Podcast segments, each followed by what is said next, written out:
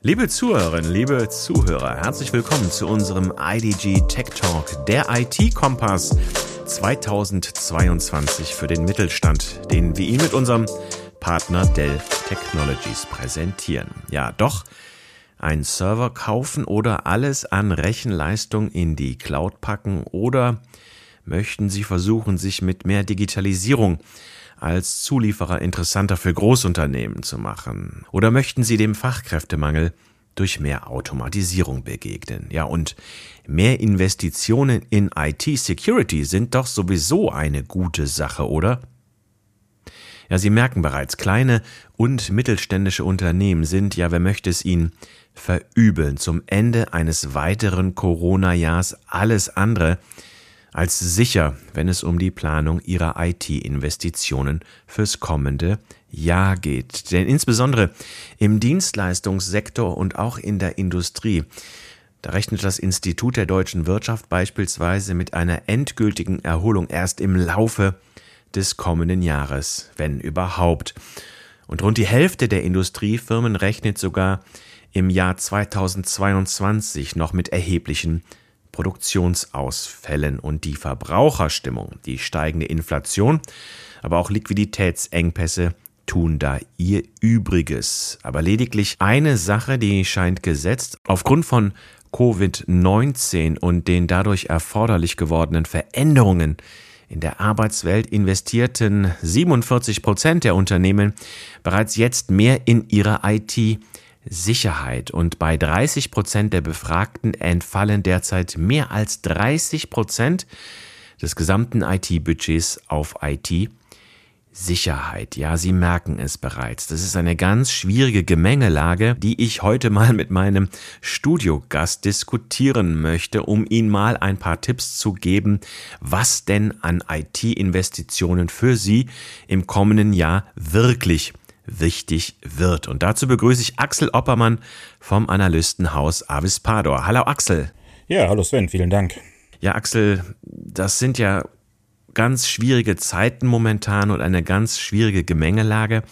Ähm, welche Konsequenzen entstehen deiner Meinung nach denn aus dieser schwierigen Lage und welche wichtigen IT-Trends und somit ja auch IT-Investitionstrends ergeben sich äh, denn deiner Meinung nach daraus? Genau, also wir müssen auf die äh, aktuelle Lage mit einem bisschen differenzierten Blick schauen. Im Gegensatz zu vergangenen Krisen, exemplarisch jetzt der Wirtschaftskrise von 2008, ist zum Beispiel zu erkennen, dass die Auswirkungen bzw. die Konsequenzen, die sich daraus ergeben, in den einzelnen Branchen, jetzt auch im Mittelstand oder bei kleineren Unternehmen, durchaus unterschiedlich sind. Eine pauschale Beantwortung fällt mir deswegen schwer. Ein Beispiel ist, weniger stark betroffen sind vielleicht Unternehmen aus dem Handwerk oder aus der Logistik und stärker betroffen von den aktuellen Rahmenparametern oder von der Krisensituation Situation ist die Industrie oder industrienahe Dienstleistungen, der Handel.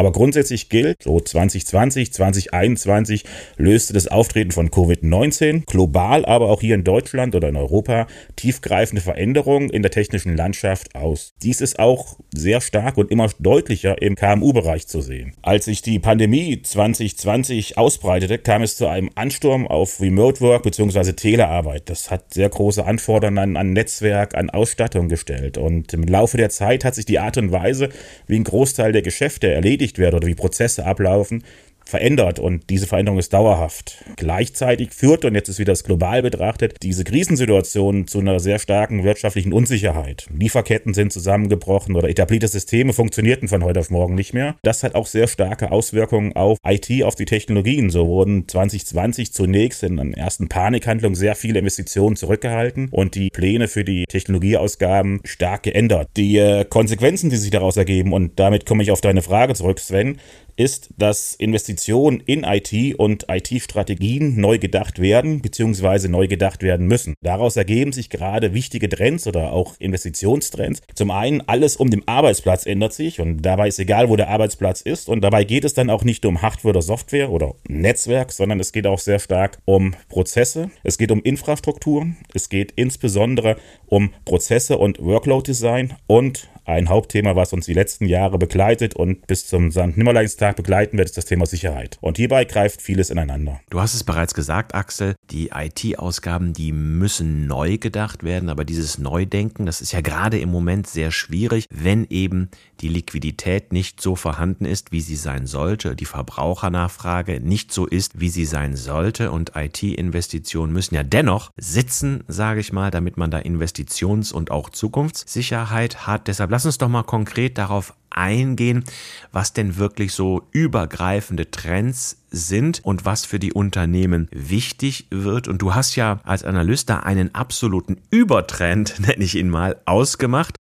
alles Hybrid. Was heißt das überhaupt? Was verstehst du darunter? Im Prinzip die gesamte Welt rings um IT und auch in vielen anderen Geschäftsbereichen wird Hybrid. Dieser Trend ist in nahezu allen Unternehmensgrößenklassen zu erkennen und in nahezu allen Branchen zu erkennen. Was bedeutet jetzt alles wird Hybrid? Auf der einen Seite ist das ganze Thema natürlich zu sehen aus der Rechenzentrumsperspektive beziehungsweise im Kontext mit Cloud. Also Cloud wird kombiniert mit On-Prem beziehungsweise den klassischen Rechenzentrumsaktivitäten, die ich bei mir im Unternehmen habe. Und wenn ich ein bisschen kleiner bin, ist es natürlich kein Rechenzentrum Rechenzentrum, sondern dann sind es ein paar Server, die ich rumstehen habe, die ich vielleicht in einem äh, hybriden Ansatz mit Rechnerleistung aus dem Internet, aus Angeboten von Hyperscalern oder klassischen Hostern kombiniere. Aber dieses Hybrid-Thema zieht sich auch durch auf das Thema Arbeitsplatz. Und da ist einerseits gemeint äh, die Art und Weise, wie gearbeitet wird, aber auch auf der anderen Seite die Art und Weise, wie ich Technologien bzw. Technik den Mitarbeitern zur Verfügung stelle. Da haben wir auf der einen Seite das Thema wie mit Remote Work, also virtuelle Clients, die ich zur Verfügung stelle, aber dann auch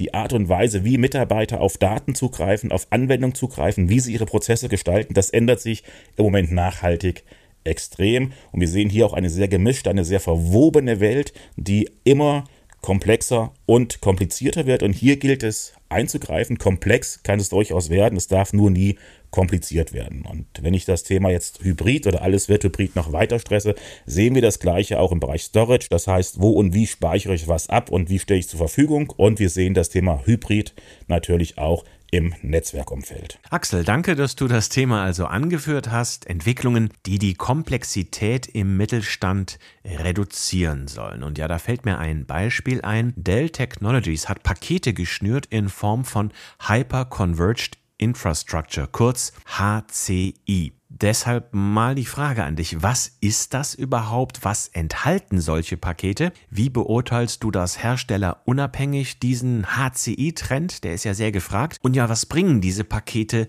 den kleinen und mittleren Unternehmen? Also zunächst, was sind jetzt hyperkonvergente Infrastrukturen? Es geht im Kern darum, dass es die nächste Entwicklungsstufe der IT-Infrastruktur ist oder es wird als die nächste Entwicklungsstufe der IT-Infrastruktur dargestellt, wobei es eigentlich auch wieder falsch ist, weil immer mehr Unternehmen nutzen dieses Thema schon und nutzen diese Technologien, also ist im Prinzip die angesagte, die aktuelle Stufe der IT-Infrastruktur. Wir liegen hier sehr stark an dem Trend, softwarezentrierte Architekturen aufzusetzen, wo Prozesse, Speicher, Netzwerk, Virtualisierung und andere Technologien sehr eng miteinander verknüpft sind. Und durch diese Vereinigung über Software und über einheitliche Lösungen der Anwender oder das Anwenderunternehmen in der Möglichkeit ist, hier sehr einfach zentral eine einheitliche Steuerung und Entwicklung draufzusetzen.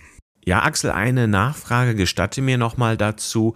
Dieses Thema Pakete, also Bundles, wo man gebündelt etwas anbietet und direkt mehrere Komponenten ineinander packt. Wie beurteilst du das? Das Thema Bundle oder um diese Bundles zu bewerten, muss man natürlich hier auch wieder ein bisschen breiter schauen und auf den Markt, einmal auf die Anforderungen, die das Unternehmen aus geschäftlicher Sicht hat und auf der anderen Seite auf die Anforderungen von der IT-Seite. Auf der einen Seite, und das ist die schwerpunktmäßige geschäftliche Sicht, geht es natürlich um Innovationen oder das Ausrollen neuer Geschäftsmodelle oder das Aufrechterhalten bestehender Geschäftsverbindungen, Einführen von neuen Produkten, Beschleunigen. Das sind Themen, die sehr viele mittelständische Unternehmen gerade umtreibt, weil sich auch der Absatzmarkt natürlich sehr stark in den letzten 12, 18, 24 Monaten verändert hat. Und auf der anderen Seite, ich hatte es gesagt, ist die IT-Seite zu sehen. Und hier geht es darum, komplizierte Systeme zu reduzieren, Ausfallsicherheit zu erhöhen, neue Workloads in das Unternehmen reinzubringen, beziehungsweise bestehende Workloads zu optimieren und konsolidieren. Und die Stoßrichtung für beide Richtungen,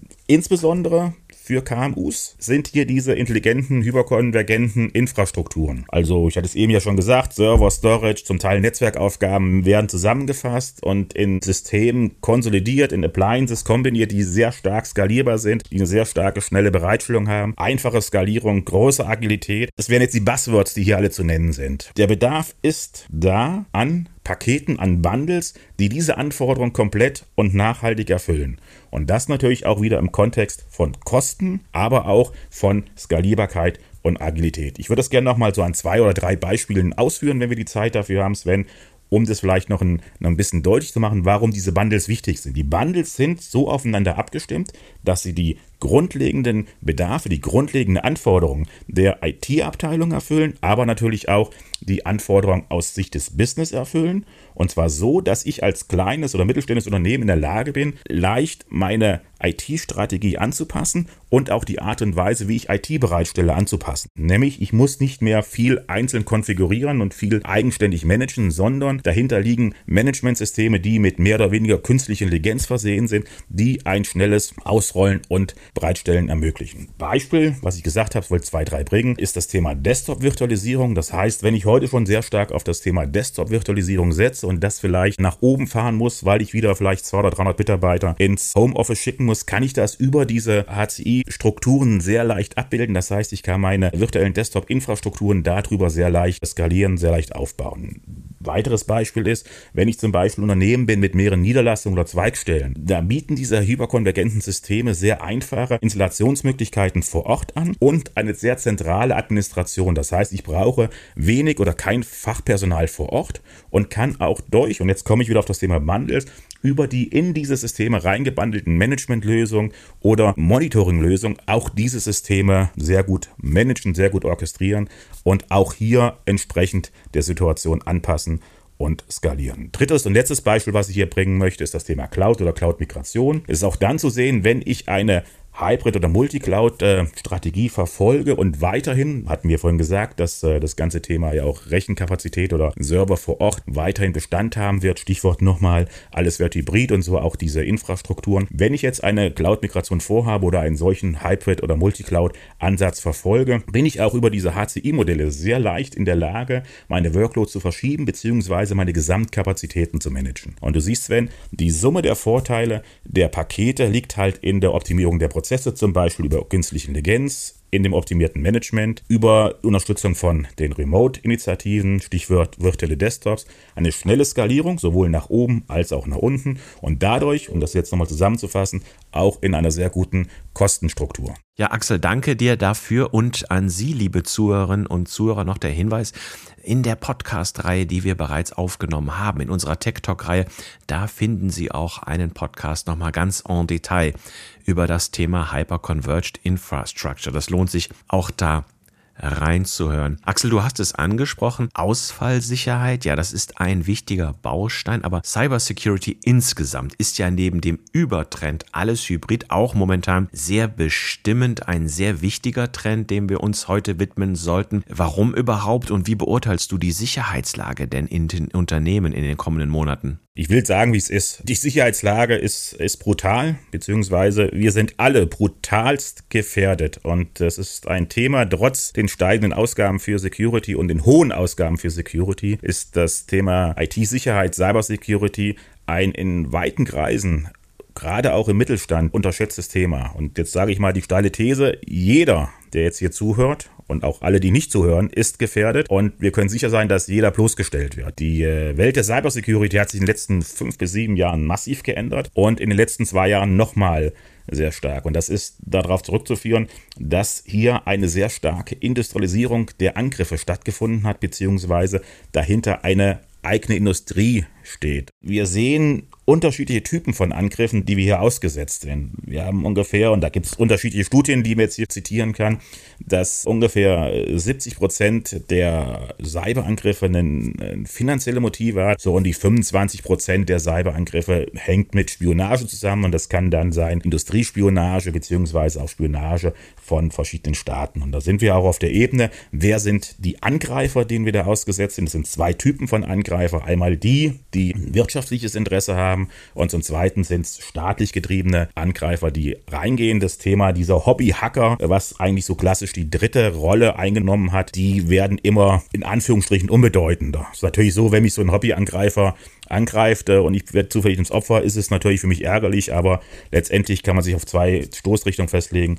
Die eine Stoßrichtung ist äh, industrielle oder professionelle Angreifer, zweitens äh, Angreifer und staatlicher Seite. Und das spiegelt sich auch wieder in den Angriffen. Das heißt, wir haben einmal sogenannte Standalone Attacken mit Viren oder Trojanern, die jetzt einfach so losgeschickt werden auf gut Glück. Wir haben, und das ist das äh, Gefährliche oder Gefährlichere, ist das Cluster von Attacken, wo mit speziellen Tool Ansätzen losgegangen wird und wir haben äh, sogenannte Network-Attacken, wo im Prinzip das ganze Crime as a Service Konzept dahinter steht. Das heißt, es gibt da auch in diesem Dunkelbereich Strukturen, wo unterschiedliche Codes verkauft werden, beziehungsweise Gruppen zusammenarbeiten, um anzugreifen. Und jetzt ist natürlich zu sagen, gerade kleinere und mittelständische Unternehmen sind hier besonders betroffen, weil die Angreifer, ob das jetzt Ransomware-Angreifer sind oder andere, sind im ersten Schritt sind sie extrem skrupellos und im zweiten sind sie skrupellose Opportunisten. Das heißt, äh, die gehen dahin, wo ihnen die Arbeit leicht gemacht wird, beziehungsweise im Umkehrschluss. Unternehmen sollten den Angreifern das Leben möglichst schwer machen, weil je schwerer es fällt, Systeme zu befallen,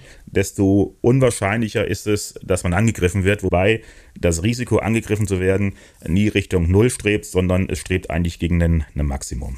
Axel, du hast es angesprochen. Die Angreiferindustrie, sozusagen kann man sie ja nennen, hat sich geändert. Aber auch die Seite der Guten nenne ich sie jetzt mal, also derjenigen, die solche Attacken dann abwehren sollen. Und ein Trend in diesem Bereich sind ja Kooperationen und beispielsweise Dell Technologies bringt ja mit Secure Works neue Angebote in diesem Sektor für kleine und mittlere Unternehmen auf den Markt. Dazu zwei Fragen an dich, Axel. Erstens, wie wichtig sind Kooperationen im Sicherheitsbereich mittlerweile? Und zweitens, können kleine und mittlere Unternehmen zukünftig überhaupt noch selbstständig für äh, ihre IT-Sicherheit sorgen oder sollten sie nicht per se künftig auf auf Service Provider zurückgreifen?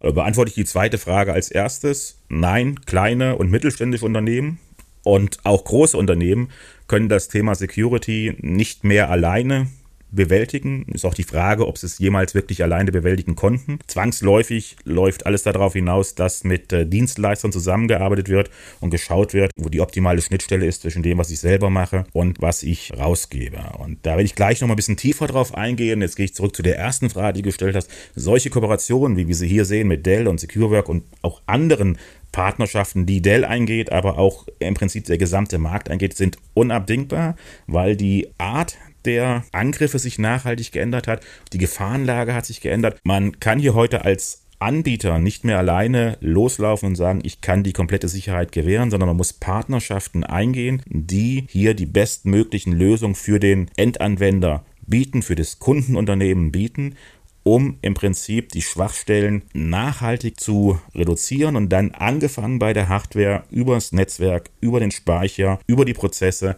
komplett und ganzheitlich abzubilden, das mit einer Monitoring-Komponente, das mit einer Komponente künstliche Intelligenz und das mit sehr viel Fachwissen. Ich möchte jetzt nochmal zurückkommen auf das Thema mit den äh, Make-or-Buy-Entscheidungen, die ich hier an der Stelle treffen muss. Und muss sich jedes Unternehmen äh, überlegen, was bedeutet Cybersecurity? Und wenn man ganz ehrlich ist, ist Cybersecurity nichts anderes als das Abwägen von Kosten und Nutzen. Und äh, wir haben die klassischen vier Stellschrauben, die ich in dem Bereich habe. Das ist Detect and Response, Protect, Recover und Versicherung. Und es gilt jetzt, den optimalen Punkt zwischen gemanagten und transformierten Risiko zu finden. Es zeigt sich immer häufiger in Studien, dass kleine und mittelständische Unternehmen gar nicht mehr in der Lage sind, das äh, Risiko zu managen. Es gibt einen sogenannten Security Break-Even Point für Unternehmen, also der Punkt, ab dem es interessant ist, Lösungen rauszugeben bzw. Dienstleistungen einzukaufen. Und dieser Punkt verschiebt sich immer mehr zugunsten von externen Dienstleistern, ob das jetzt Managed Service Provider sind, ob das Anbieter sind mit ähnlichen Konzepten in diesem Kontext. Der klare Trend ist, Security ist eine Teamaufgabe, ist eine Mannschaftsleistung und ich kann das als kleines, mittelständisches und als großes Unternehmen nicht erfüllen. Axel, vielen Dank bis dahin. Wir haben noch zwei Trends, die wollen wir unbedingt noch besprechen im heutigen Podcast. Ein Stichwort, das in Zusammenhang mit Cybersecurity dieser Tage immer wieder fällt, ist das Zero Trust Prinzip. Könntest du das unseren Zuhörerinnen und Zuhörern nochmal kurz erläutern, welche Stärken es hat und warum es viele Sicherheitsexperten mittlerweile als ja, alternativlos bezeichnen. Zero Trust soll die klassischen Netzwerk-Sicherheitsansätze die klassischen Konzepte ablösen. Dabei ist das ganze Thema nicht neu. Also wenn man mal ein bisschen zurückguckt, so in den 1990er Jahren kam das erstmals auf und dann so ab den 2010er Jahren wieder etwas stärker. Und in den letzten Jahren ist es immer mehr in den Fokus gerückt. Warum? Ja, weil, ich hatte es vorhin schon gesagt, Schwachstellen werden opportunistisch ausgenutzt und werden dann ausgenutzt, wenn Unternehmen oder Einzelpersonen oder Außenstehende, die jetzt äh, mit dem Unternehmen vernetzt sind, zu viele Berechtigungen haben beziehungsweise im Vorfeld mit zu viel Vertrauen ausgestattet werden. Und der jüngste Anstieg der Fernarbeit zum Beispiel, Homeoffice, Remote Work, mobiles Arbeiten, hat äh, die traditionellen Sicherheitsprioritäten in Frage gestellt, da die Mitarbeiter von vielen verschiedenen Standorten auf die Daten zugreifen und äh, netzwerkbasierte Sicherheit, was in der Vergangenheit ein sehr wichtiges Konzept war, nicht mehr funktioniert. Und deswegen ist dieser Trend Zero Trust zu sehen. Daraus folgt Zero Trust, Trauer Keim. Das heißt also weder Kunden noch Mitarbeiter noch Anwendung und was auch immer wichtiger wird, noch Geräte, ich jetzt mal Stichwort IoT, innerhalb oder außerhalb des eigenen Unternehmens wird vertraut. Und das sind halt so die wichtigsten Grundsätze von Zero Trust. Dahinter verbergen sich dann so Sachen wie kontinuierliche oder dynamische Authentifizierung und Autorisierung. Und im Wesentlichen gilt es darum, permanentes Monitoring und permanente Kontrolle anzusetzen um die Netzwerke bzw. die Systeme und am Ende des Tages die Daten zu sichern. Und dann ist halt das Prinzip minimale Rechte für den Anwender, minimale Rechte für die Geräte. Wir konfigurieren die Netzwerke anders, beziehungsweise Netzwerkkomponenten werden in kleinere Segmente unterteilt. Es gibt neue Richtlinien für Netzwerksicherheit und das Ganze wird permanent überwacht, kontrolliert und sobald ich irgendeinen Ausreißer feststelle, sobald irgendeine Anomalie da ist, wird es entsprechend gesperrt, beziehungsweise poppt es auf und ich kann das dann abbilden. Axel, kommen wir bereits schon zum letzten Trend unseres kleinen Kompass-Podcasts. Du hast ja gesagt, alles Hybrid, aber Hybrid heißt eben auch nicht allein Cloud und manchmal muss es eben um da mal in der IT-Fachsprache zu sprechen, ein Stück Blech weiterhin im Keller sein und Dell hat ja auch hier extra für neue Servermodelle auf den Markt gebracht, die eben, ich sag mal, in diese hybride Lücke stoßen. Also aus deiner Sicht, warum brauchen kleine und mittlere Unternehmen weiterhin auch Server und können nicht alles zu 100 Prozent in die Cloud packen? Und was zeichnet aus deiner Sicht grundsätzlich ein eben für diese Unternehmensgruppe geeignetes Serverpaket aus? Also auch hier wieder die zweite Frage als erstes beantworten, weil es zahlt auch ein bisschen auf das ein, was wir schon gesprochen haben. Die Grundlage ist äh, oder sind HCI-Infrastrukturen für das Rechenzentrum oder für die Rechenleistung, für das Blech, was ich im Keller stehen habe. Das mal ganz vorneweg, weil ich da das beste Zusammenspiel habe zwischen dem, was ich vor Ort habe und einer wie auch immer gearteten Cloud-Lösung. Und das ist für nahezu alle Unternehmen im Mittelstand oder für alle kleineren mittelständischen Unternehmen so zu sehen. Bei größeren Unternehmen spielen diese Tendenzen auch rein, aber dann aus einem anderen Blickwinkel. Jetzt, um es wieder aufzulösen, zurück zu deiner ersten Frage, warum brauche ich das Blech und wo kommt diese, diese Haltung her? Wenn wir da ein bisschen in die Geschichte reingehen, so 2006, wo das ganze Thema irgendwo mit Cloud losging, mit, mit Amazon und diesen ganzen Storage-Geschichten, da wurde sehr schnell gesagt, wir verschieben alles in die Cloud. Und wo 2010 dann ungefähr das Thema noch schneller, noch stärker im Fokus rückte, war die Meinung, alles in die Cloud, all in war das große Thema. Und man hat dann doch mit der Zeit festgestellt, dass das nicht die äh, probateste oder wichtigste Lösung ist für jeden Workload. Stichwort ist jetzt, wenn ich jetzt Produktionsanlagen habe oder wenn ich auch in meinen Ladengeschäften entsprechende Infrastrukturen habe, macht es keinen Sinn, bestimmte Workloads oder Daten oder entsprechende Kommunikation über diese Netzwerke abzubilden und die Rechenleistung Cloud zu legen, sondern ich lege es dann zum Beispiel an die Edge. Die Edge kann dann sein meine Werkhalle oder wie gesagt mein Ladenlokal. Und die Digitalisierung baut im Kern ja auf vier Punkten auf. Das ist Compute Power, das sind Netze, das sind Daten, das sind digitale Güter. Und hierfür ist moderne Hardware unabdingbar. Und diese moderne Hardware ist und bleibt das Herzstück der Digitalisierung. Und ein Bestandteil wird auch auf absehbare Zeit sein, weiterhin Infrastrukturen in meinem Unternehmen vorzuhalten und so zu kombinieren, dass ich für jeden Workload bzw. für jede Arbeitsanforderung ein Maximum an Effektivität habe, an Agilität habe.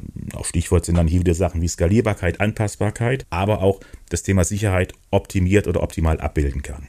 Jetzt wieder auf die zweite Frage. Um das zu ermöglichen, brauche ich moderne Serverinfrastrukturen. Ich brauche moderne Architekturen. Im Moment ist der Trend und ist die nachhaltige Entwicklung, dass halt diese HCI-Infrastrukturen, diese hyperkonvergenten Infrastrukturen immer häufiger Einsatz finden, um die Modernisierung der bereits vorhandenen Rechenzentren bzw. der vorhandenen Serverstrukturen im Unternehmen zu beschleunigen und auf der anderen Seite aber auch in der Lage zu sein, meine Workloads so zu managen und so zu gestalten, wie es das Tagesgeschäft erfordert. Ja, liebe Zuhörerinnen und Zuhörer, da sind wir bereits am Ende unseres IDG Tech Talks, der IT Kompass 2022 für den Mittelstand. Ja, ich hoffe, Axel und ich konnten heute ein bisschen Navigator für Sie sein und Sie ein bisschen durch diese schwierige See navigieren mit unseren Tipps. Axel, ja, obwohl du dich standhaft geweigert hast, die erste Frage immer zu beantworten, sondern erst die zweite, das war trotzdem inhaltlich sehr stark. Vielen Dank. Dafür auch dir, lieber Axel, und äh, Ihnen, liebe Zuhörerinnen und Zuhörer. Ja, vielen Dank für Ihr Interesse an unseren Sendungen. Bleiben Sie uns gewogen.